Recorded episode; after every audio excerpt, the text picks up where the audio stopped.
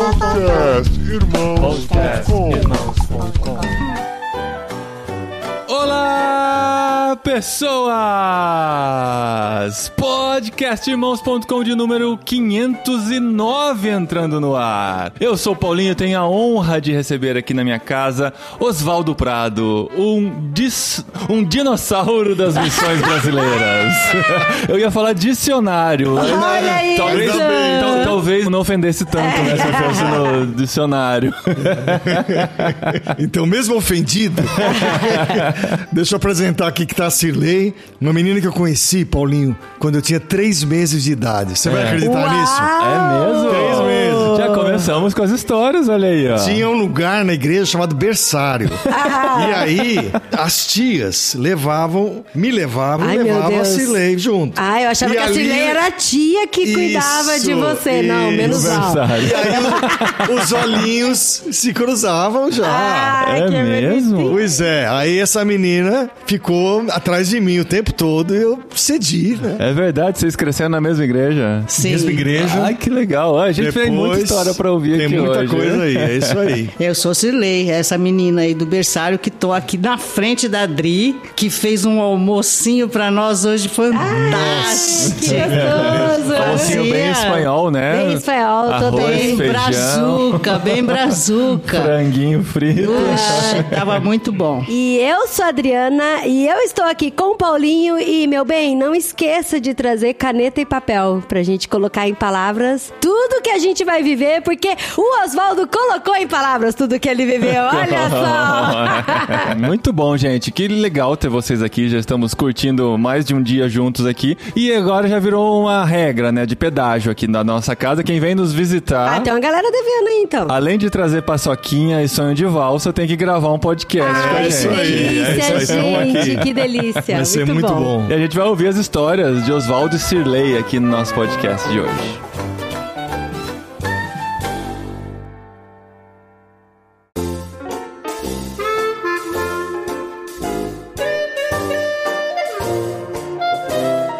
Muito bom, gente. Ó, vou contar uma coisa pra vocês. Fala assim, eu tô nervoso. Eu tô nervoso? Não, não tô nervoso. Com eles eu não fico mais nervoso. Não, quando eu conheci, os conhecia, eu Ah, ficava é nervoso, verdade. né? Aquela coisa, porque Nossa, porque... olha, vai vir uma mulher psicóloga super fera da Cepal, É. que ela vai vir fazer uma análise da vida de vocês, É. pra vocês, pra saber se vocês vão virarem missionário da Cepal. Gente, se hoje a gente é missionária da Cepal, é, É. porque a Cirlei A Prado nos Cirlei aprovou, olha só. E tem uma informação, né, que a gente descobre depois, que teste psicológico pra entrar na CEPAL é pra saber se é louco o suficiente pra na, na Eu CEPAL. ia falar exatamente isso, Paulinho.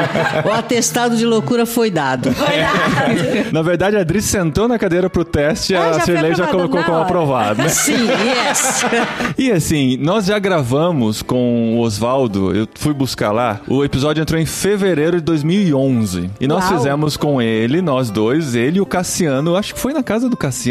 Mas nós gravamos, nós fizemos um panorama do movimento missionário brasileiro. A gente já fez isso duas vezes. A gente fez um canalzira aí com... É, com o Felipe Fulaneta a gente fez e a gente tinha esquecido que tinha gravado esse lá. Já são mais de 500 episódios, né? Ah, não, É, mas nossa. o panorama do movimento missionário tem que ser feito muitas vezes, inclusive, né? É super dinâmico. É, eu lembro muito dessa nossa conversa, foi bem interessante. Você contou toda a, a origem, né? A gente descobriu que o Oswaldo foi o segundo missionário brasileiro da CEPAL depois do Ariovaldo Ramos lá. Que ano que foi que vocês entraram? Nós entramos em 98 para 99, então. E chegou quando a CEPAL era só de americanos, Só missionários americanos. é. Só uma preencheção de relatório. Isso, muitas reuniões.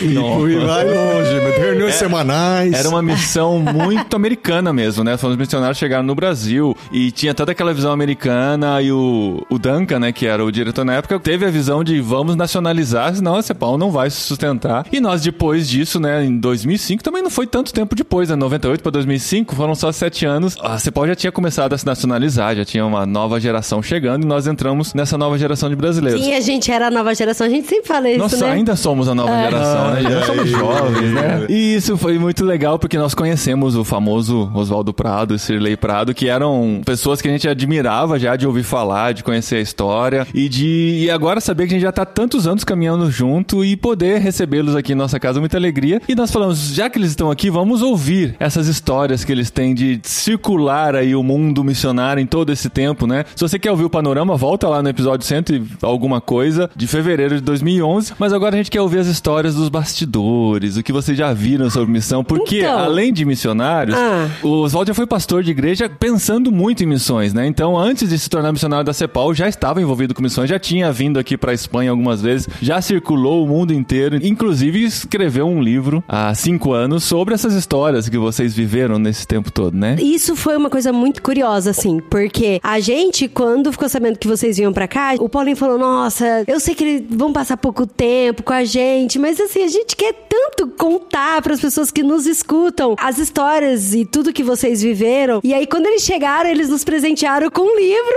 onde ele conta, tipo, um resumo do podcast.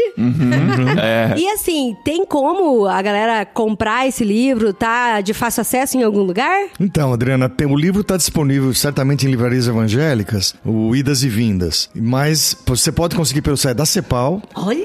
É, pode ser pelo site da, do Betel Brasileiro, que é a editora, e também do site da MIAF, da Missão pro Interior da África. Acho que é miaf.org. E aí nesses sites você compra online e recebe em casa. Olha que Idas legal, e vindas gente. de Oswaldo Prado. É muito e gente. Prado. Olha só, eu vou falar pra vocês aqui. Ele nos presenteou com um livro e aí eu falei pro Paulinho: "Ah, vou dar uma folhada no livro antes da gravação pra eu saber um pouco mais". A gente conhece bem assim a história de vocês, quer dizer, achava, né? É. Que conhecia Ah, a gente bem. conhece o eu- panorama geral, né? Aí eu falei, vou dar uma folheada assim pra ter uma ideia, gente, mas é tão gostoso de ler, tem uma escrita tão gostosa. E aí, quando é fé, eu li tudo, palavra por palavra, e tô no capítulo 5 e eu acho que em breve eu termino também. Como é que surgiu a ideia do livro, Oswaldo? Então, Paulinho, a gente estava servindo, a gente serviu quatro anos nos Estados Unidos a pedido da missão americana para ajudar lá pastores brasileiros, tudo. E numa conversa com a Cirlei, num café, na verdade, tava no café lá tomando de manhã, e ela falou: "Por que que você não escreve um pouco sobre?" Eu, eu cheguei, quem sabe, a quase 50 países que eu rodei, né? Eu rodei Uau, muito.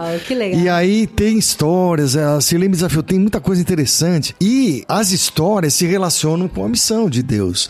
Então o que eu fiz foi escrever capítulos dessas viagens, algumas histórias hilariantes, outras histórias de depressão, de um monte de coisa, né? Mas sempre no fim de cada capítulo, Paulinho, tem uma aplicação Sim. para a missão. É muito Então, legal, tem para é, refletir, para refletir. tem umas perguntas Isso. e tal, é muito e, legal. E aí, acho que em seis meses ou menos, um até menos, eu escrevi o livro e aí... Não, valoriza, foram 10 anos. É, né? não, não foi não. não foi. Dez anos vivendo, seis Muitos meses anos escrevendo. De vivendo, mas, mas aquilo veio assim, fluiu. Eu elenquei os capítulos assim, rapidinho, né? Veio na minha mente, eu fui falando. Tem muitas outras coisas que aconteceram na minha vida, mas acho que tô pontuando aí algumas coisas bem legais. Eu imagino a dificuldade de ter que escolher as histórias, né? Porque esses 50 países e um país só já gera um É. monte de história. É, a gente vira e mexe, grava um podcast aqui com as histórias da Espanha de um ano só que a gente já viveu por aqui, né?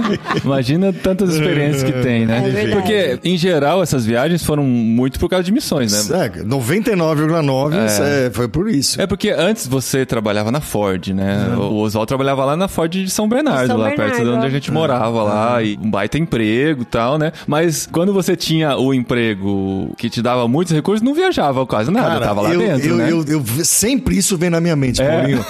Quer dizer, o que Deus faz quando você, de alguma maneira, se dispõe para Uhum. Ele, né? Você não só tem o privilégio de servir o Rei dos Reis tal, e mas portas que se abrem. Então, quando todo o dinheiro, por exemplo, que eu poderia estar ganhando na Ford, eu ganhei lá atrás, não abriam portas, né? De, de Aham. tanta coisa que, que a gente As pôde ver, curtir e ver a obra de Deus sendo realizada em tantos lugares aí do planeta. Então, realmente aconteceu isso. A história da Cirlei também tá muito envolvida com missões, né? Muito legal ver como Deus vai construindo a história de vocês em paralelo pro momento de juntar, Sim. né? Eu sempre penso assim, que aquilo que aconteceu com Jesus, quando ele vem, de certa forma, ele tem um rompimento com o Pai. Né? Um- Ele rompe com o Pai e ele vem pra cá pra fazer a obra do Pai e, e realizar a obra da redenção. O processo de missão é a mesma história. São rompi... Vocês romperam com um monte de coisa pra estar aqui. Né? Eu rompi lá com o trabalho, a Cirlei pagou um preço, rompeu com um monte de coisa pra gente poder Aham. andar junto, mas esses rompimentos é que provocam o que a gente sabe que é a transformação, né? E não é só preparar o cara para ir pro céu, mas transformação social, mudança de vida, cidadania, quer dizer, todos esses sentimentos e, e posicionamentos que são parte da pessoa que serve o- a Jesus, né? Então eu tive esse privilégio de fazer essa caminhada em todos esses anos e a Cirlei junto comigo, a gente fazendo até agora, junto com vocês aqui. Uhum. É. E tem muita questão também de prioridades, né? Da gente voltar a nossa cabeça para uma prioridade completamente diferente e não só a nossa cabeça, porque às vezes a cabeça da gente já tá sendo moldada para algumas prioridades, mas romper com a prioridade da sociedade em geral. Porque, por exemplo, você trabalhava na Ford com menos de 30 anos, tava num cargo super top. E você sair para você viver Pra integralmente como pastor 25% do salário que ganhava na é. Ford, e né? a sociedade. Olhava para você e falava: Não, é doido. Já tinha filhos? Já tinha filhos? dois filhos Já tinha dois pequenos, filhos. E a nisso, Sirley? Então, aí é desesperador, de certa forma, né? Mas tem duas experiências aí. Uma delas, quando ele falou que a igreja estava chamando para tempo integral, ele ficou meio com medo, né? Falando a verdade. Sim, então. E aí, uma manhã eu estava orando sobre isso e, e eu estava na janela do escritório e dava para ver, assim, tinha um, um céu, um campo na frente e veio um passarinho e pousou na janela com um pão francês inteiro. Uau, na passarinho boca. forte isso, na boca. gente. E ela colocou, é, uma pombinha, né? ela colocou o pão no parapeito e ficou comendo, ciscando, ciscando e foi embora. E deixou o pão lá. Ó. Eu falei, opa. Deus dá muito mais do que aquilo que eu preciso. Ele não cuida das aves, cuida muito mais de mim. Está sobrando pão aqui, gente? Esse é o Ai, caminho. que que legal. Aí você Foi. comeu o pão ou não? Não.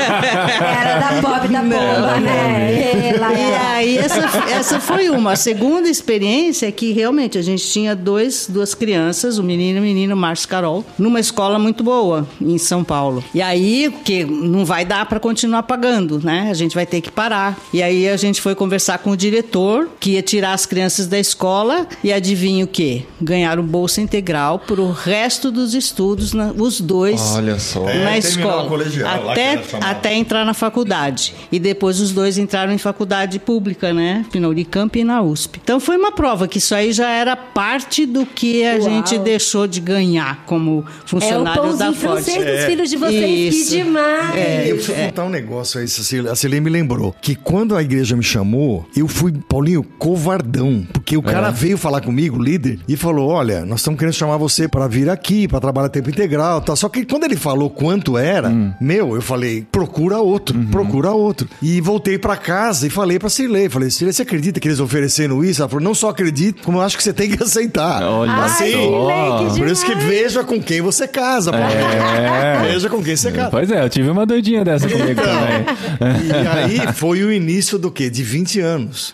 de pastorado. Uhum. É, porque né? o primeiro chamado foi para o pastorado Sem mesmo, dúvida, né? sem dúvida. Que foi para servir lá na IPI do Ipiranga. Isso. Não, mas você entrou como auxiliar primeiro, não Eu foi? fiquei como É. auxiliar durante alguns anos, aprendendo, né? Foi ótimo esse tempo. Depois fui colocado na liderança. Uhum. E aí foi que eu tava perto do Edson Queiroz, em Santo André, na Batista lá. Já conhecia, comecei a conversar com ele e tal. E é uma igreja também bem Super- missionária. Super missionária. Uhum. E... A, a IPI já era missionária na época ou foi uma coisa que foi não, construída? Foi, foi É. um movimento que eu iniciei lá, né? Aham. E a Cepal já tava na minha vida, porque o Kenkudo, ele... Quem? Me, o Ken, né? O Ken? O Kenkudo, ele tava... Ele era missionário da Cepal, ainda é. Essa é a infame piada interna É, da Cepal. Todo mundo... O nome dele é Quem? Aí tá no... Quem tá aí? Quem? Quem? É. Mas o, o, o japonês lá, americano, ele começou a me discipular. E aí, 5 da manhã, Zodô, padaria Vila Mariana, hein? Padaria Vila Mariana. E eu falava, mas precisa ser às 5, Ken. Sem trânsito. Não pode ter trânsito. Ele vinha de Interlagos. Uau. E aí, eu chegava lá, 10 para 5, 5. Ele já tava com a biblona aberta Olha e tal. que demais. E isso correu anos a fio. Então, eu fui inseminado, assim, né? Pela, pela Que vida demais, dele, pela que visão legal, dele e tal. que legal. E comecei a viver isso na igreja. Aí depois teve eventos de Comiban, tem muita coisa que foi acontecendo.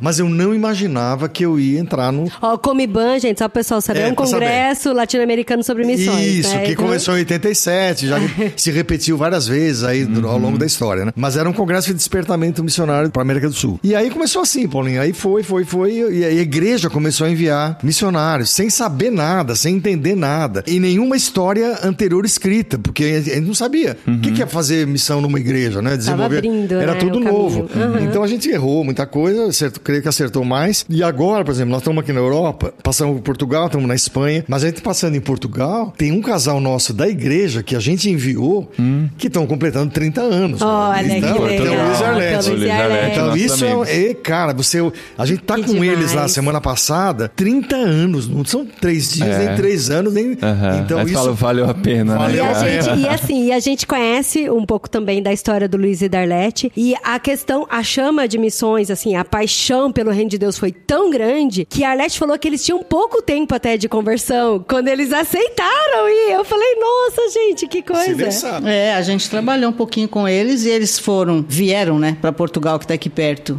com os filhos pequenos e hoje os filhos são casados, Uhum. né, e, e- e moram também na, na Europa. E eles têm um ministério Tem incrível um lá em ministério Portugal, né? incrível, né? Então é muito gostoso a gente poder participar dessa história, né? Mas e daí de passar de pastor com visão missionária para missionário, para se tornar um missionário da São Paulo? Quincudo, Sincora, Vila Mariana. É, eu sei, mas... É outro desafio. É, porque assim, eh, modéstia às favas, né? Eu tinha um bom salário realmente na, na Ford, eu, eu ganhava bem. E a primeira decisão, que foi uma decisão que a Cirlei me ajudou muito, foi romper com o trabalho chamado secular, que eu não concordo bem, mas enfim, foi pra igreja, ganhar bem menos. O segundo passo foi esse que você falou, Paulinho. É, Quando o Ricardo Duncan, eu entrei um dia na Cepal pra conversar com não sei quem lá, ele me chamou na sala e falou: Zaldo, você não topa entrar com a... pra aquilo, cara? Foi uma, né, um susto, porque eu falei, fazer parte daquela equipe com gente super conhecida, mas só tava o Ari lá como brasileiro. E aí foi o passo que eu dei junto com a Cilei de tomar a decisão de viver, vamos dizer, pela, com oferta, de, uhum. de viver. Eles falam pela fé, mas assim. É, todos é, nós vivemos. É, né? mas é isso, mas também é você tomar a decisão de apresentar o projeto, de, é. de uhum. enfim, é uma, muitas coisas que são intencionais, né? Que você uhum. faz. Sim. E aí eu cheguei para a liderança da igreja local e falei para eles cortarem meu salário pela metade. Os caras não entenderam, não. Como tipo, assim, de 25% 10% caiu para 12,5%. Para 12,5%. é, por aí,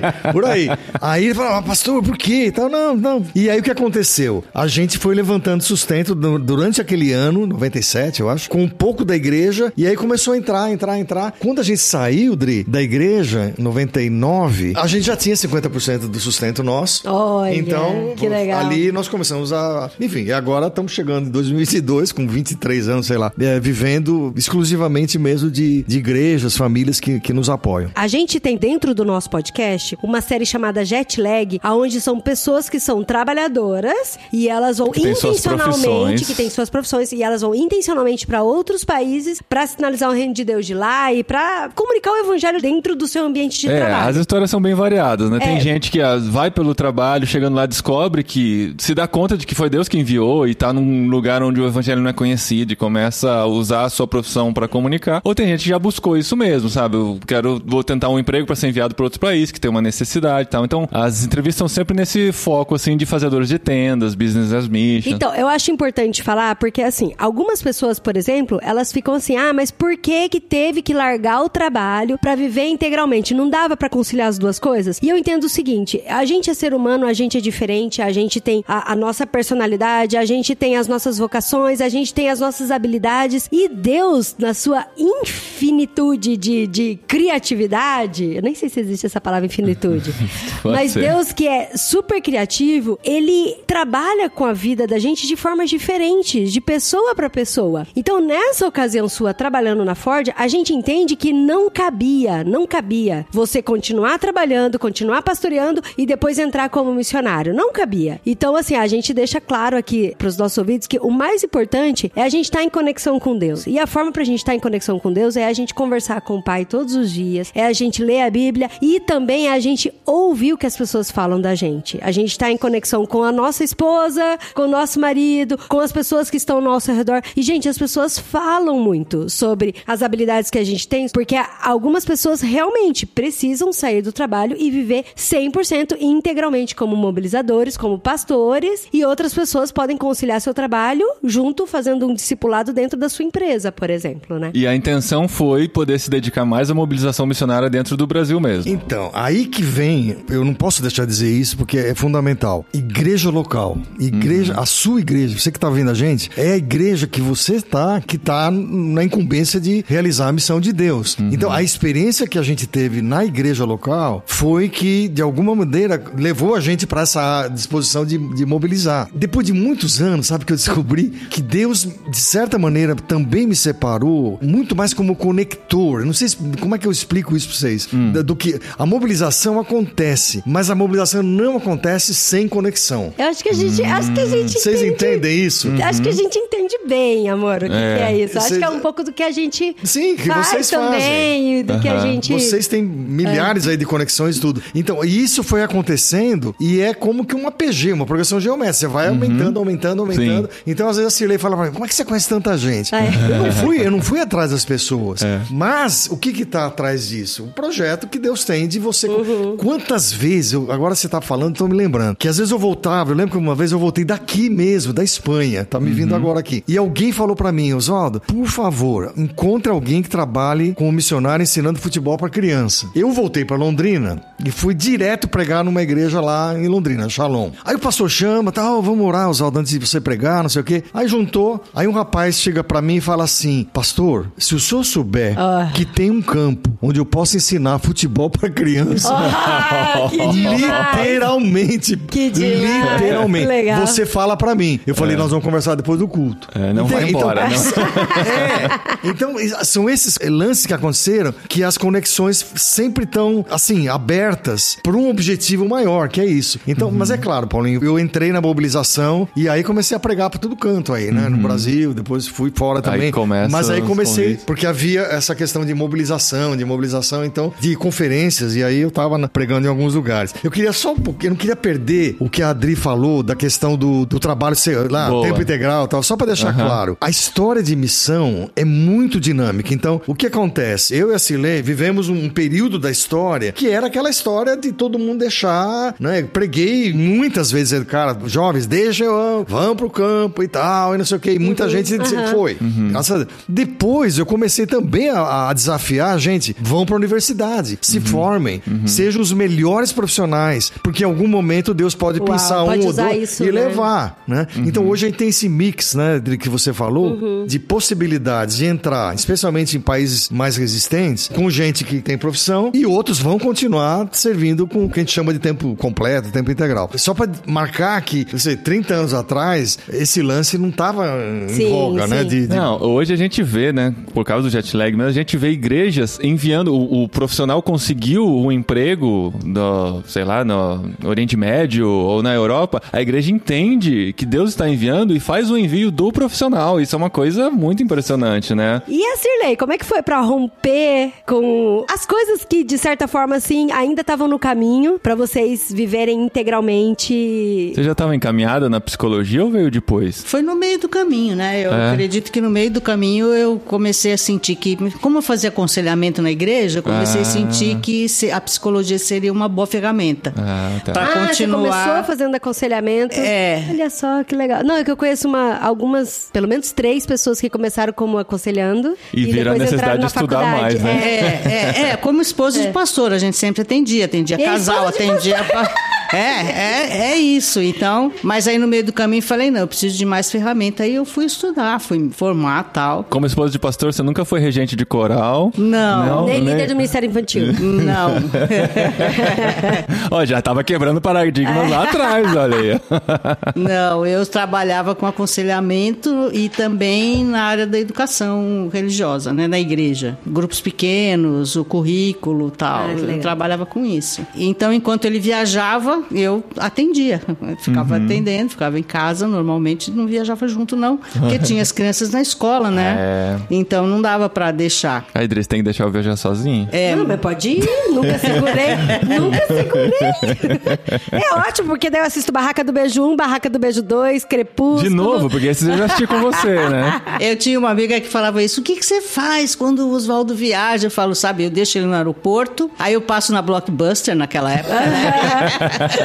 Pego uma pilha de filmes, depois eu passo na Copenhagen. Olha isso! Uma sacola de chocolate. Uma sacola de chocolate e vou pra casa, pronto, numa boa. Tá ótimo. É, um sofrimento, Não que né, a gente, gente? né, não sinta falta, mas é gostoso de vez em quando também, né? Pode viajar, amor. E o Oswaldo tava lá, na, na, na estrada. E a primeira viagem sua, tem que falar da sua primeira viagem. Primeira gente. internacional Primeira ou viagem nacional? internacional do Oswaldo foi pra Moçambique, Foi pra não Moçambique. foi? Aí, informações do livro já, né, André? É, informações do livro. É, acho que foi 87 que eu fui pra lá. Na verdade, foi pro centenário do presbiterianismo. Eu não lembro, eu sei que chamaram e eu fui. Só que naquela altura, Moçambique estava debaixo do governo da antiga né, União Soviética e eram dominados pelos russos. E eu lembro que a gente andava com os aviões em cima da cabeça da gente, os aviões russos dominando tudo. A gente saía em comboio e ali foi um negócio terrível, porque eu me lembro que eu cheguei na casa do pastor, o pastor falou, Oswaldo, fique à vontade, você viajou muitas horas e tal, quiser tomar um banho, vai na casa de banho, que é onde eles falam, né? Pode ir, você, você fica à vontade na casa de banho.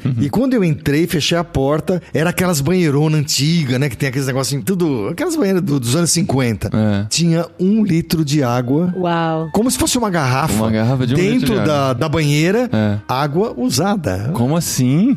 Usada. Era a sua cota do Era banho. a minha cota do, do Pra banho. tomar banho. E já Pra devia estar com banho. cheiro de sabão. É. Aí eu, eu lembro que eu tive um sentimento que nunca mais eu senti na vida, nunca mais. É. Foi um sentimento de solidão, de estar vivendo num lugar que eu nunca imaginava, era a primeira viagem minha internacional, e vendo a. Não é nem pobreza, era um negócio assim, muito pra baixo além de pobreza, Uhum. e o pastor todo feliz, servindo. Depois eu andei com ele, ele tava super animado com o trabalho lá, mas foi um negócio assim que marcou minha vida, sabe, dali depois pra frente. A gente se sente meio medíocre também, não é? De, Sim, sim. Nossa, de às vezes a gente reclamar de porque a parte de dente acabou. Exatamente. Assim, a gente receber a visita de brasileiros e o casal tão querido em casa, vivendo fora do nosso país, é um acolhimento tão gostoso que aí eu fico pensando, eu acho que as pessoas, eu entendo um pouco, eu não deixei a garrafa de água na banheira, mas eu entendo um pouco da felicidade dele, assim, de receber, de falar, nossa, que legal, porque eles pararam aqui em casa Foi. pra vir aqui. É aquela coisa, né, de tô recebendo um anjo em casa e tal. E assim, pra gente é muito gostoso. Aí eu fico pensando assim, como que a gente é abençoado por receber pessoas e vocês se disporem também a participar e estar junto com a vida de outras pessoas, isso é muito legal também, né? De, de Mas tenha certeza que a gente. é- Eu acho que a gente é mais abençoado, mas isso aí é uma outra história.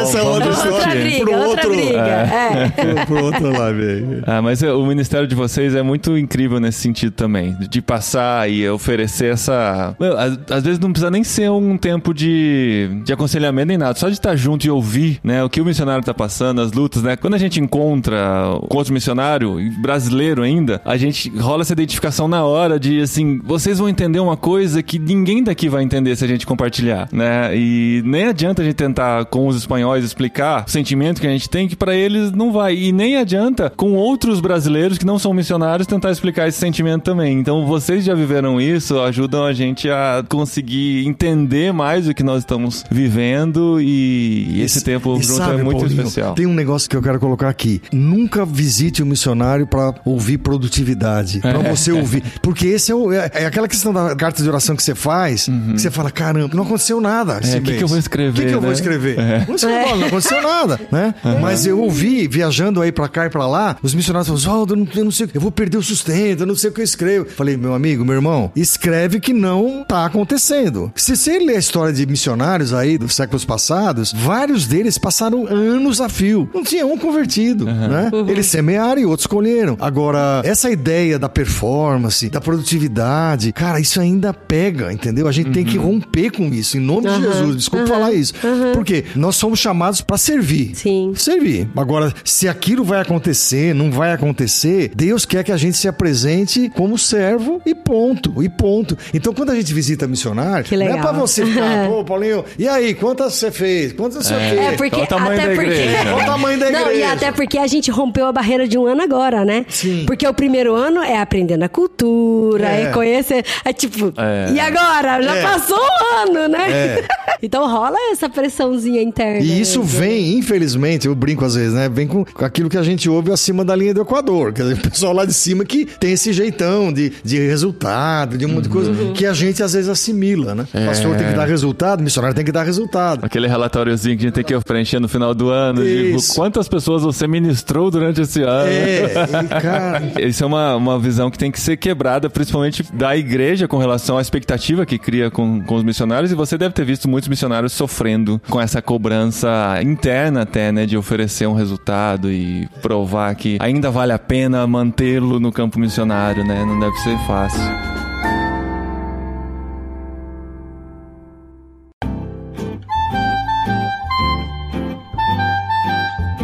Você contou um pouco sobre como foi o trabalho missionário em Moçambique, no meio de um cenário bem caótico de guerra, com aviões russos passando. Mas você também viveu um outro lado, que é, por exemplo, nos Estados Unidos, onde teoricamente não tem aviões de guerra pelo céu, mas tem as guerras internas e toda essa coisa. E qual foi, assim, por exemplo, de diferença ou algum impacto, assim, que foi na vida de vocês em trabalhar com esse cenário dentro dos Estados Unidos, por Porque exemplo? aí entra outra fase do ministério de vocês, quando vocês foram convidados a pastorearem numa igreja nos Estados Unidos. Sim. Foi nessa época que você escreveu o livro, inclusive. Foi, né? foi, foi. Quatro É, anos. era, era Cirlei um pastorear os pastores brasileiros Ah. nos Estados Unidos, o que também não é muito fácil, porque cada um tem o seu grupo, o seu reino e a experiência foi maravilhosa, assim de conhecê-los, de estar com eles e de sair com eles, mas não é muito fácil trabalhar com os brasileiros que moram nos Estados Unidos, né? Qual que é a dificuldade? Ó, Qual o choque que falando vocês tiveram? honestamente, falando honestamente, eles têm Vamos fazer de conta que eles não É. estão nos ouvindo. Isso, porque eles têm receio. Por É. exemplo, eles tinham receio que o Oswaldo fosse falar, "Ah, não, então eu vou formar meu grupo aqui. Plantar e aí igreja. plantar uma igreja e formar um- uma igrejinha aqui. Hum. E o medo deles é que a minha igreja já tem 30, 40 brasileiros. Se vem mais um brasileiro plantar uma igreja, eu sei que tem gente daqui que vai vazar. E eu vou ficar com 10, com 15, com 20, entendeu? Hum. Entendi. Então, esse, esse é que era o É medo da receio. concorrência. E os né? pastores brasileiros são os que isso. conduzem igrejas brasileiras. também, Brasileiras, né? brasileiras. Então, aquelas que funcionam bem, as igrejas brasileiras que funcionam bem nos Estados Unidos, pelo que a gente percebeu, são aquelas que trabalham como ministério de uma igreja americana. Então, tem o Ah, ministério de jovens, tem o ministério de o ministério crianças, E o ministério tem o ministério Nossa, da igreja brasileira, tem o ministério da igreja coreana, tem o ministério... Mas porque aí não perde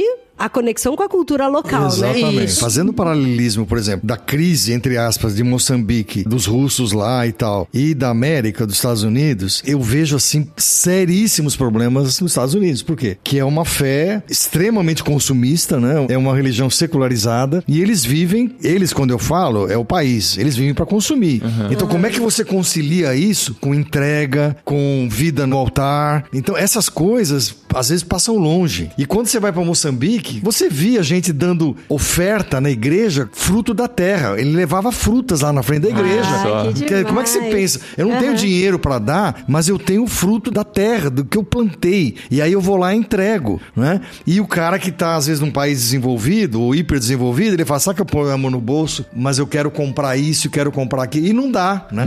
Então, assim, tem que estar muito atento, porque a história mostra isso, né? Que as situações de guerra, de perseguição, são as situações onde a mais avança. Tá provado isso. O Brasil, por exemplo, eu vivia a época de missões, com inflação lá nas alturas, não tinha possibilidade de você mandar dinheiro legalmente pra fora e tal. De repente, tudo se harmonizou. E o que aconteceu? As igrejas começaram a pensar em crescimento só, e blá blá blá, com projeto, com modelos de crescimento, toda essa baboseira aí, desculpa Pintar falar. o palco de preto. Exatamente. É tudo pra atrair. E aí você cria igrejas iguais. Eu sempre falo isso. É tudo igual. Todo mundo fala a mesma coisa, pensa a Mas mesma a culpa coisa. é do livro Uma Igreja com propósito. Porque todo A chave é descobrir como chegar no coração dessas pessoas, né? A gente gravou recentemente um jet lag com nossos amigos que estão na Áustria e eles falaram exatamente sobre isso. Qual é o diferencial do evangelho para alguém que tem tudo? E eles chegaram à conclusão que é a demonstração do amor. E passaram a amar aquelas pessoas e demonstrar esse amor, né? Você lembra do clássico livro de Don Richardson, Fator Melquisedeque? Uhum. Tem sempre um ponto ponto de contato. Existe um ponto de contato. Pode ser um trabalho social num país pobre, como Moçambique ou qualquer outro, um projeto que você desenvolve de criar postos, uma série de coisas. E você tem o ponto de contato num país com a Áustria desenvolvido. Resta saber sempre qual que é esse ponto que o Richard chama de fator Melquisedeque para você alcançar aquele povo. É uma coisa que não tem modelo pronto. Você tem que de alguma maneira tendo sensibilidade, ouvir a voz do espírito e tal, mas que tem tem. E vocês já visitaram muitos países. Vocês conseguiram encontrar assim histórias de missionários que estão nesses países que tiveram que usar de alguma maneira criativa para encontrar esse fator Melquisedeque? A gente tem, não posso citar nome aqui, mas a gente tem um missionário que vocês conhecem também, que está num país ultra fechado e que ele é médico. Uhum. Então ele cuida de gente lá, mas ele passa a semana inteira atendendo pessoas. E provavelmente um atendimento diferenciado sim, no sim, amor. Sim. O que aconteceu? Já tem uma igreja plantada. Uau, Já tem uma igreja plantada essa parte lá. a gente não sabia,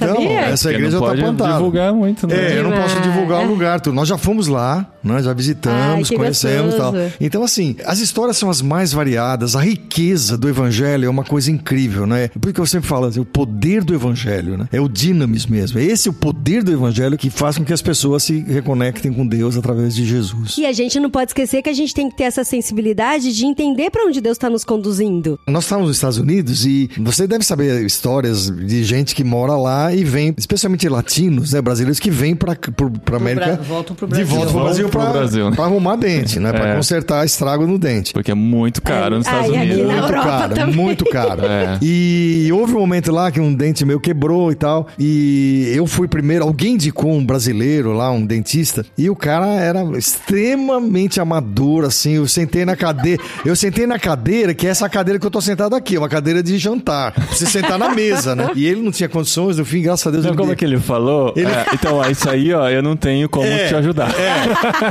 Não tenho ferramentas Ele falou assim: isso. abre a boca. Você fez tratamento de canal? Eu falei, nesse dente eu não sei. Ele falou, eu também não sei. não tem como aí, saber. aí pronto. Eu falei, então já que você não sabe, eu também, então. Ai, que bom, né? É, como diz em inglês, see you later, né? aí fui embora. Aí passou e tal. Um dia a Cirlei vai numa igreja que nós ajudávamos lá e o pastor fala: Que Deus, Valdo? Ah, já tá com um problema assim, tá precisando de um dentista. Ah, um dentista?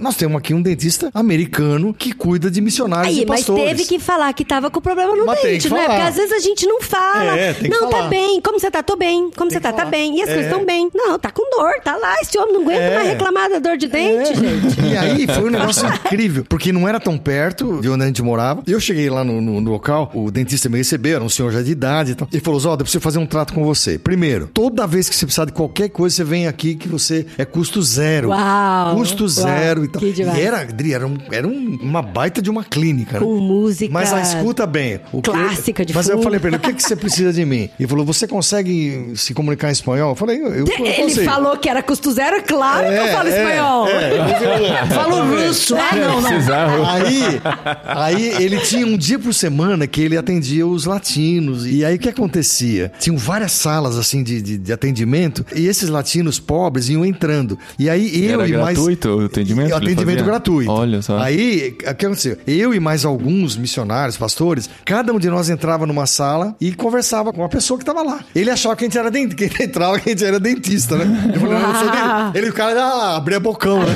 Mas aí eu falei, não, não, fica tranquilo, não sou dentista. Eu sou um, um cara que quer conversar aqui- sobre aqui Jesus, tá? acalmar. É, calma. A Adri precisaria aí- dessa pessoa no sim. dentista. Aí aquela história que a gente conhece, né? Muitos afastados da igreja e tal. E alguns se reconectavam com Jesus, tal, tal, tal. Então eu fiz isso algumas vezes e depois eu mudava de sala e ele me atendia. Com os melhores dentistas, atendimento de primeira. Toda sexta-feira ele abria o consultório. Como era uma clínica, ele era o dono da clínica, os outros dentistas também se dispuseram a seguir e fazer isso. Então, sexta-feira, atendiam de graça quem precisasse, não pudesse pagar. Você que é profissional, médico, dentista, por que, que você não pensa em fazer isso? É. Se você é cristão, legal. É. separar um dia, né, Silene? É, Na semana. Um dia, meio-dia, que Meu, E seja. sei- olha, e se for no Brasil, todo mundo fala português. Não precisa nem Exatamente. encontrar alguém que fale É. outra língua. Você cria um movimento lá que, de alguma maneira, ele entra no consultório e ele vai ouvir um pouco do. Não é ouvir da sua religião, da sua igreja. Ele vai ouvir de Jesus, né? Isso que é mais importante. Isso é muito legal usar a profissão, né? Nesse É. sentido. Eu falo até assim, um parênteses. Meu irmão, ele é médico, ginecologista. Tinha uma missão que tinha um trabalho muito perto de Campo Grande. E assim, a gente sabe que missionário faz filho pra caramba, né? A gente aqui é exceção. e aí o pessoal da missão lá quase sempre tinha mulheres grávidas. E ele tinha aparelho de ultrassom, ele levava todo o equipamento pra aldeia indígena, atender não só as missionárias, mas atender as indígenas também. Que legal. Mas E a gente aí, pensa. trabalho dele, às é. vezes a gente. Já até falamos sobre isso algumas vezes no podcast, mas a gente foca muito nesse tipo de trabalho que você vê mais fácil a forma de servir, como dentista, médico e tal, mas às vezes você é um Gente, cara. contador! Exato. Por favor! É. Você é um contador, um Eu- advogado, um isso. professor, Sempre tem um um- missionário precisando de um contador também. É, tem tantas formas de servir, né, que pode oferecer no- o que Deus nos deu como profissão. E tem outro lado também, né? Tem outro tema que é, muitas vezes é tabu entre os missionários, que é a questão do descanso, questão de férias, de viajar, de curtir a família. Vocês se sentiram culpa alguma vez de tirar nenhuma, férias? nenhuma, nenhuma. Estavam nos Estados Unidos, vocês foram alguma vez pra Disney, pelo menos, dúvida. né? Algumas Fomos vezes, algumas vezes. É. Ganhamos, né? A gente sempre teve o propósito, primeiro, de dedicar tempo semanal para os filhos, né? Uhum. Então, era um dia da semana que a gente ficava com eles, ou ia passear, e assim, não precisa coisas mirabolantes. Tomar um sorvete na esquina, sentar e bater um papo, montar um quebra-cabeça, mas tá com eles, Uhum. né? Com eles, isso faz muita falta. E também, uma vez por ano, viajar com eles. Ai, que gostoso. Também não é assim, falar, ah, nós vamos para tal lugar. Mas de repente a gente ganhou passagem e entrada na Disney. Por que Uau, não? que delícia. Culpa. Fomos e foi ótimo. Que e, delícia. Então, tantas vezes ganhamos assim, coisas assim, e outras vezes, realmente a gente tem que se planejar. Guardar Uhum. um tostãozinho durante o ano para poder sair um fim de semana. Então, enquanto eles eram crianças. Quando eles cresceram e foram embora, ficamos só nós dois, o hábito continuou. né? Porque a gente tem que manter a saúde do casal também. E se você só vive de fazer coisas para os outros, fazer coisas para os outros e esquece de alimentar a tua vida como casal, a hora que os filhos vão embora, a gente ouve muito, muito casal que se separa e que não aguenta mais olhar um para a cara do outro, porque a função era os filhos. Agora o não tem sentido, né? mais. E agora? Não sei quem é o outro. Perdi o outro no meio do caminho, né? Então, isso é uma coisa que a gente tem que não sentir culpa nenhuma de separar o tempo para descansar e para passear. A gente tá quase um mês aqui na Europa, né? Especialmente Portugal, a gente passou um bom tempo. Qual era o nosso papel primordial? Visitar os missionários, dar apoio pastoral e apoio emocional. Como nós estamos fazendo com vocês aqui, aqui em Linares. Então nós fizemos isso. Agora, a gente não fez 30 dias de, de apoio pastoral e emocional.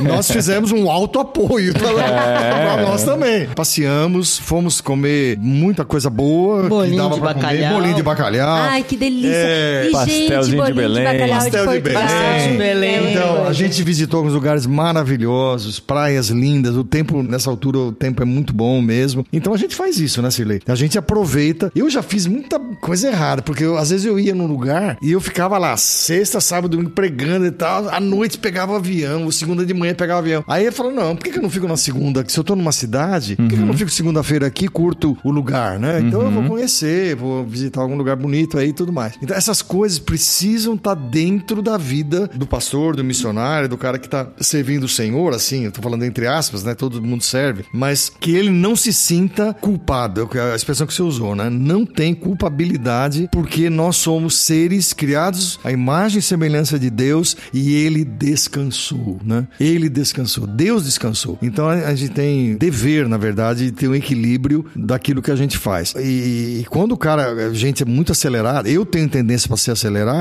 eu tenho que ter uma mulher do meu lado e falar: peraí, segura, segura a onda, vai mais devagar, vai mais devagar, né? Então a gente tem esse equilíbrio há 48 anos. Uau, uau, que delícia. Então. Não, é, as pessoas entendem, porque elas também viajam, elas também têm prazer de viagem, mas muitas vezes tem aquele olhar muito mais criterioso pra quem vive das ofertas dos irmãos, sabe? Essas coisas. A Adri fez. Eu fiz aspa, tá, gente? Ó, lives das ofertas dos irmãos. Porque o que que acontece? Por exemplo, a gente conhece história de pastor que ganhou férias pra ir pra lençóis maranhenses. Beach Park. né? Beach Park.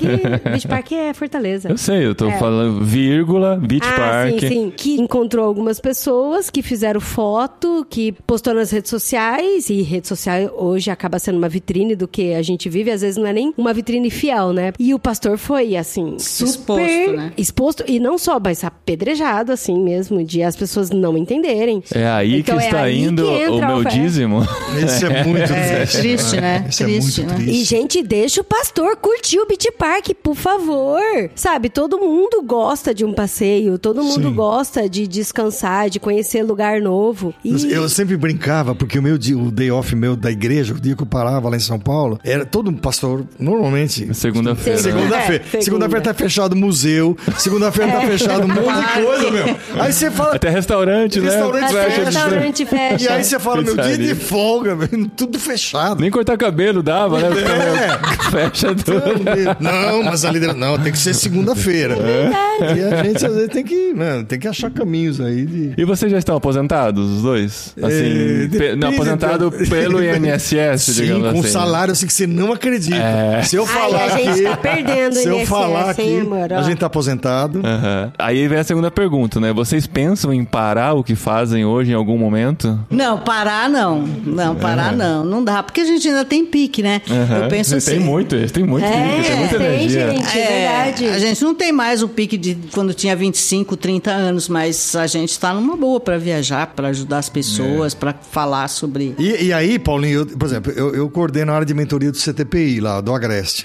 Então eu cuido de, quer dizer, mentorei muitos caras que estão plantando igreja em cidades estratégicas, né, no Brasil e alguns estão fora. Então isso faz com que a minha mente, além de eu ter que buscar o Senhor, pedir direção, tal, sabedoria, mas eu tô enfronhado em livro, em literatura, de, de tudo, de revitalização, de plantação. Ah, que legal. E a minha cabeça fica funcionando. Ela sabe que eu tô a toda, mas isso é um privilégio, porque eu não preciso gastar tanta energia física, né? Posso fazer de casa, é mentoria, uh, muitas delas são online, mas eu tenho convicção de que não vão parar. Assim, Mas você tem- acha que essa nova geração de líderes precisa ter tempo para descanso, precisa desacelerar, precisa entender que o descanso eu, é eu importante? só digo uma ou coisa: eles- se você não fizer isso, você vai entrar em burnout e você vai abandonar. O pior é isso, viu, Dri? Que ah, os registros que eu tenho lido, não só do Brasil, mas de outros países, é que os pastores estão deixando o ministério porque eles entraram num processo ou de burnout, ou de depressão, ou eles acabaram com a própria família. Você acha que esse é o maior problema hoje É. dessa geração? Sim. Que pensando nos plantadores de igreja com quem está trabalhando, você acha que essa essa ideia do ativismo intenso assim é o que mais É. tem atrapalhado? Cara, e a cobrança é cada vez maior, não só das próprias igrejas e organizações, mas o próprio cara se sente quase que obrigado, entendeu, Paulinho? A produzir, a produzir, a, A produzir. síndrome do impostor É, também, né? é, ele, ele- não se acha qualificado o suficiente, tem que provar através das atividades e tal. E, e aí o, o pastor se encontra com outro cara e pergunta, sabe que as duas perguntas principais quando o pastor se encontra é quantos membros tem a tua igreja e quanto ela arrecada, né? Então são as duas É. perguntas primeiro. O cara chega e fala, e aí, quantos gente você tem? Ah, tem tanto. E aí, é a grana, né? Ah. Eu- Vocês vão falar que não, mas é. Caiu durante a pandemia, É, né? é, caiu e tal. Saiu muitos membros Então, durante a pandemia? Então, Dri, É. se esses pastores jovens, eu falo com eles sempre sobre isso. Se eles não se cuidarem, eles vão se destruir, autodestruir e vão destruir especialmente as pessoas próximas a eles, que é a própria família. E é assustador também o índice de suicídio também, Então, né? você tá- tá ouvindo? Que a gente tem um casal de missionários na CEPAL, que é o Marcos Quaresma e a Rosélia, e eles colocam de vez em quando no nosso grupo assim, ai, gente, infelizmente mais um pastor tirou a vida, ah, infelizmente mais outro. Eu falo, gente... isso tem é- aumentado muito, E muito. como você tá trabalhando assim com a nova geração de líderes e pastores, A é responsabilidade é, algo... sua, Oswaldo. É sua. De mudar isso aqui. Não, porque assim, você. É, é- é- é curioso isso, porque assim, igual ontem foi o aniversário do meu pai, eu tava conversando com ele, né? E o meu pai sempre foi muito ativo, muito rápido e fazia tudo muito assim, mas não deixava de fazer a siesta dele sempre. E tirar as férias. E tirar uma as vez férias por ano, também. E, é. e férias pra ele, férias tem que ser longe de casa. É. Tem que ele juntava dinheiro pra viajar, nem que fosse pra viajar numa cidade dali 200 quilômetros, mas tinha que viajar. Mas aí eu conversando com ele ontem e ele tá muito mais slow, assim. Aí ele falou: Filha, sabe que às vezes a gente percebe que a gente corre tanto à toa? Então hoje, assim, eu tô curtindo os netos, curtindo que foi aniversário dele. Eu falei: Ei, pai, vai fazer uma festona e tal. E ele, olha, uma comidinha boa, eu descansando junto com a minha Sim. família já tá Ah, tão vale bom. muito, muito, Já- muito, e eu muito. ficava, é, é verdade. Porque às vezes a gente sempre quer mais e quer correr e quer fazer alguma coisa diferente. E vale a pena frisar, eu, eu quero fazer essa distinção para não ficar nenhum tipo de confusão. Coaching e mentoria. Coaching é, você potencializar os pontos fortes e tal para o cara atingir um objetivo. E aí vai entra muito performance, resultado. O coaching leva o cara, ajuda o cara a alcançar o objetivo. Mentoria não. Mentoria é um cara que já viveu, que já teve experiência e ele dá opções e caminhos. Agora, quem toma a decisão é quem está sendo mentoreado, né? Eu não vou obrigar Aham. um pastor plantador a fazer isso ou aquilo. Um deles agora me, me- me escreveu dias atrás falando: Oswaldo, você lembra que você falou pra mim que eu não podia sair rápido da igreja porque eu tenho criança pequena e tal, que eu devia ficar? Ele tá numa cidade do interior de São Paulo. Você não acredita, pá. o pessoal agora fica lá, come, não sei o quê. Eu falei, porque você é a figura do, Que do líder que tá lá, né? que legal. E ele falou, deu certo e tal. Eu falei, que bom. Então, pra cada um, vocês sabem, cada igreja tem o seu próprio DNA e tudo mais. Mas a mentoria é essa possibilidade do cara poder ter alguém que disse assim: eu já fiz isso e eu errei, eu já fiz isso e deu certo. Então essas coisas vão, vão de alguma maneira Então, ajudando. é, é a questão da experiência, É né? experiência, experiência, é. E que não tem aquela dinâmica de muita viagem, tudo. Quer dizer, eu não tenho mais aquele. Confessando aqui, né? Diante de vocês aí, eu não tenho mais o pique que eu tinha de sair pro aeroporto, volta, desce, pega o avião, volta pra cá. Não. Então a gente tá na ativa e bem nativa, mas num ritmo. Que tá dentro do E- que é e- possível, é, né? E a pandemia veio pra ensinar Sim, todo sim. mundo a usar o Zoom, né? Sem dúvida. Então, É, veio pra ajudar, né? Na questão da mentoria também.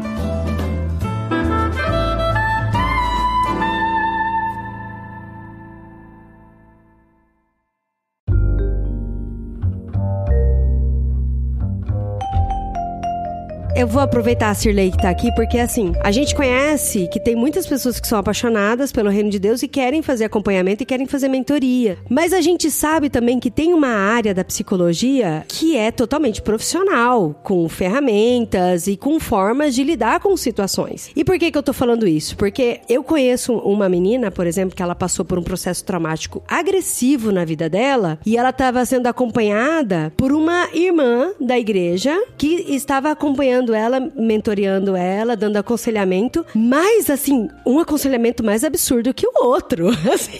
E aí Que foi o que eu falei, porque ela não é profissional. E aonde ela estava se sentindo muito mais culpada do que vítima. Ela falou: Eu tô achando que tudo que aconteceu comigo foi Culpa Deus, minha. foi culpa minha, foi Deus trabalhando na minha vida, foi Deus fazendo eu chegar onde eu cheguei agora. Mas, pô, eu, sofri pra caramba no meio do processo. Eu não sei se Deus teve Não, mas ela tava satisfação quase aceitando isso por causa do por acompanhamento causa do errado que ela acompanhamento. recebeu. Então, eu, acho assim, eu queria deixar claro aqui, né, como a gente tá falando bastante de mentoreamento e acompanhamento, que tem um momento que chega que tem que deixar pros profissionais. Sem dúvida, tem que deixar para os profissionais. E hoje tem muita gente que não é profissional, não é formado, usa às vezes alguns instrumentos, algumas técnicas para fazer errado. Né? Então, essa semana mesmo a gente estava conversando com uma pessoa que estava dizendo que recebeu um. fez um tipo de teste lá, alguma coisa, e a pessoa falou para ah, você está com tendência à depressão. Ai, meu Deus! É, Deu diagnóstico!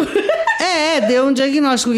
Aí a pessoa falou: não, peraí, depressão é um diagnóstico psicológico que você não pode dar, você não tem autorização para fazer isso. Mas tem muita gente fazendo. Infelizmente, infelizmente, né? A internet disponibiliza um A né? internet disponibiliza Testes, né? teste e tal, e, e as pessoas vão se enfronhando nisso Esse sem ter formação. É um risco muito grande. é um E, e risco vai muito levando a pessoa pra um, um Vai. lugar E, muito longe, é, né? E quando chega a pessoa, às vezes, no- na clínica, no consultório do psicólogo mesmo, tá tão tão enrolado que aí é até difícil ajudar, né? É até difícil encontrar realmente o caminho, porque fica uma coisa assim de espiritualidade, né? Sim. Deus é que está cuidando, Deus é que Aham. sabe quando isso Não, mas eu tenho que ir com não é uma verdade. irmã É. que tá me acompanhando. É, é. Uau. Não, é importante a gente deixar isso claro aqui, né? É. Boa. Vamos terminar com a última história? Oswaldo, conta uma outra história que tá no livro lá pra gente. Conta a história do, Do- do Japão? É, essa é Ah, O fantástica. Japão, Ah, eu- é. o Japão é o seguinte, nós ficamos um mês no Japão falando para jovens lá no acampamento. Brasileiros também? Brazuca, é, Tá. é, decassegas, é que eles falam, né? Aham. E ficamos lá e tal, e falamos em várias igrejas. Belo dia, era aquele dia de descanso, de passear, que a Adri falou. Vamos passear, Aham. vamos conhecer e tal. E aí fomos no centro de Tóquio, Sozinhos, só nós dois. sem falar japonês. Sem falar, né? Nunca falamos e nunca vamos falar. né? Aí, preciso pegar dinheiro Ah. na máquina lá, na ATM. Vamos pegar o dinheiro. Cirlei vai entrar numa loja grande lá pra ver roupa, não sei o quê. E o distinto aqui entra numa máquina do ATM lá pra pegar o dinheiro. Meti o cartão lá e como diz o espanhol, você foi. O cartão? o cartão. Eu sempre tenho esse medo, Sim, eu Oswaldo. também, Quando eu vou isso que eu colocar o É, cartão, aí. eu falei, se ele não me Então. devolver. A gente na Holanda foi a mesma coisa. Eu posso máquina dizer pra você que Isso acontece. Ele engole o cartão. Cartão Ah, engoliu. não, e aí, agora? Aí o que, que o Oswaldo faz? Começa a olhar no que tá escrito, tudo em japonês. Olha, que botão eu Nossa. aperto? que botão eu aperto pra ter esse cartão de volta? Aí, como eu sou, não sou ansioso, sou um cara super calmo, comecei, Tranquilo. apertar, comecei a apertar vários. Aí o que acontece? Eles tinham um- uma redoma de, de vidro que eu não sabia. E aí Como a assim? redoma Aonde que tá fechou. essa... Ah, em volta de você? Em volta, em volta e da o máquina. tubo que desceu pela terra sugou A ele. redoma fechou. Não, é como se fosse um ATM fechado, uma caixa, mas era todo É, de e vidro. eu Da fiquei hora, trancado. que da E, hora. Que demais. e eu falei, meu Deus, o que, que demais, eu faço né? agora? Gente, é Japão. A Cirlei coisa. olhou pra mim e falou: Tchau, fui embora. Ela ficou fora e você, Você vê, dentro. o Sim. apoio que eu tive assim naquela hora foi uma coisa assim fenomenal. Bom, começou a, tocar o alarme e o japonesado ficar tudo em volta ali, né? E eu, e eu dentro da redoma lá. Que demais. Que- Trancado. Queria só o meu cartão, Paulinho. Só o meu cartãozinho. É. E o cartãozinho não voltava mesmo. Aí depois de uns minutos chegou a polícia. Nossa. Aí, aí chegou a polícia, eles têm o o esquema deles e abriram o negócio lá, porque eu tava preso. Aí eles abriram e pra comunicar. Aí eu tentei falar inglês com eles, mas também. Não adiantou. Aí eles pediram um documento. Nossa, em Tóquio eles não falavam Não, pô, a inglês. polícia não, não tem essa habilidade. Aí o que aconteceu? Uau. Aí eu mostrei, acho que passaporte, alguma coisa assim. E quando eu mostrei, aí eles desmontaram, desmontaram a máquina. máquina. Porque teve que desmontar. E aí tiraram o meu O cartão, cartão. e me deram. E deram a maior bronca, mas a gente não entendeu nada. É, a gente não viu nada e tal, tal. Então, é essa bom, é uma né? história, Paulinho, que eu coloco no livro. Mas tem muita coisa que a gente passa e algumas a gente vê que a gente vive numa Babel mesmo. Com um monte de língua que E a gente. o mais gostoso é a gente relembrar das histórias dando risada, né? É, é verdade. é. Então é isso aí. Nossa, muito bom, né? Essa é só uma amostra das histórias, a gente já ouviu, né? Esses dias por aqui com eles. Obrigado por participar com a gente né, Privilégio. desse A podcast. gente é que agradece. pessoalmente e a gente poder bater esse papo. E a gente espera a próxima visita de vocês aqui, já vamos marcar Legal. quando vocês voltam para nos visitar, que é sempre muito terapêutico pra gente. Muito bom. Pra gente também, cidade Nós muito também gostosa. Voltaremos.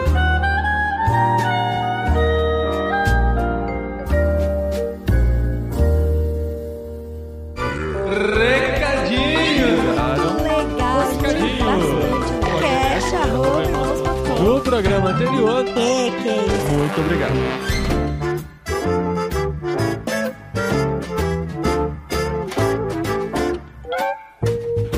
Recadinhos, esposinha! Recadinhos, esposinho! Fechando o mês de maio com uma quinta terça-feira. Olha isso, esse mês de maio foi atípico, né? Foi, né? O Tivemos pessoal falou, visitas. chega Natal, mas não acaba o mês de maio. É, e maio já está no final. Olha, esquecemos Olha da música só, esse mês, né? É verdade, é, verdade. Mas foi um mês com visitas aqui em casa que nós gravamos dois podcasts com Olha só, visitas. isso é mesmo. E agora, não sei se vocês perceberam, os quatro falaram ao mesmo tempo, porque nós agora temos condição de ter quatro microfones pra gravar presencialmente. Isso, isso é verdade, isso é verdade.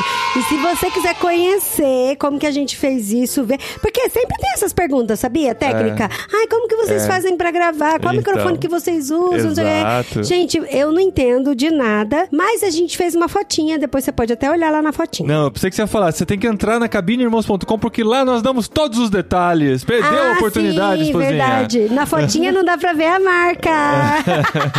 Quem conhece sabe já. Já comentaram lá, inclusive, na foto que a gente pôs Mas no tem a foto no nosso Instagram, no meu Instagram, no Instagram do Paulinho, siga lá de Gaspari. Olha só, é a oportunidade, e né? assim, a gente consegue adquirir esses equipamentos novos porque nós temos mantenedores que contribuem com o ministério que nós desenvolvemos e pudemos investir aqui numa, num novo equipamento para poder não só gravar presencialmente, mas melhorar também a qualidade da gravação remota. Isso vai nos ajudar muito, facilitar muito o trabalho. Agora todo mundo pode gravar aqui em casa com fone de ouvido, não precisamos mais usar aqueles adaptadores É verdade. Nossa, dividindo o fone de ouvido com Verdade. volumes individuais agora. Então, assim, novidades aqui. Agradecemos muito a participação de vocês que estão com a gente, contribuindo também pela cabineirmãos.com. Para participar financeiramente do ministério que nós desenvolvemos aqui, irmãos.com/cabine. Barra cabine. E eu quero agradecer diretamente o pessoal da cabine por nos ouvir também. É, por acompanhar a nossa Olha, porque vida. agora começa a temporada do calor, então a gente vai reclamar muito lá na cabine.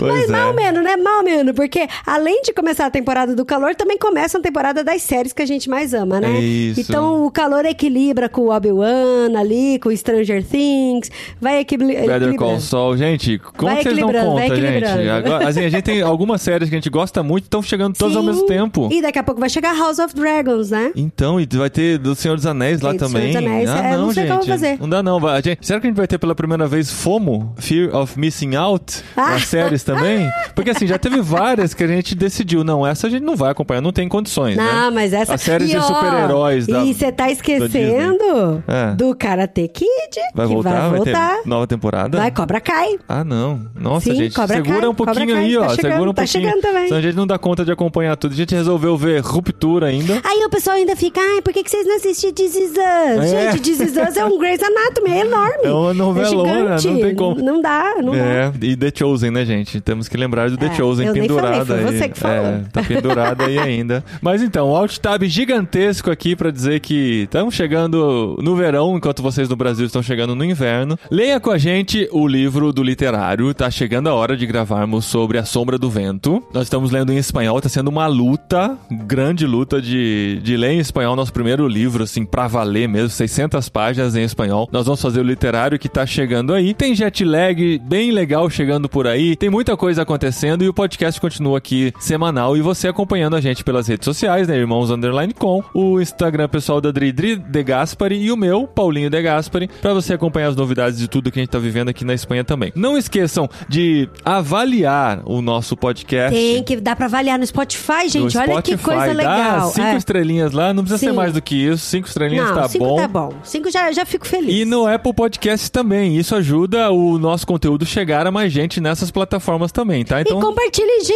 do céu. A coisa mais fácil que tem no mundo é você compartilhar direto do Spotify nos stories do Instagram, porque daí a pessoa só clica lá em cima. Já aparece o link Eu lá em sempre, cima. e, inclusive, meu desafio, todo podcast que sai, é acertar a setinha nos meus stories, É. que vai em cima do Instagram. Do, do Instagram, do, do, do, do, link Spotify. do Spotify, que também pode variar se for no iPhone. A gente nunca verificou no iPhone se fica no lugar certo ou não, Nossa, né? Ai, agora, agora eu surtei. Aí- Não, porque às vezes a seta vai pra trás, às, às É. vezes a seta tá muito longe, e aí?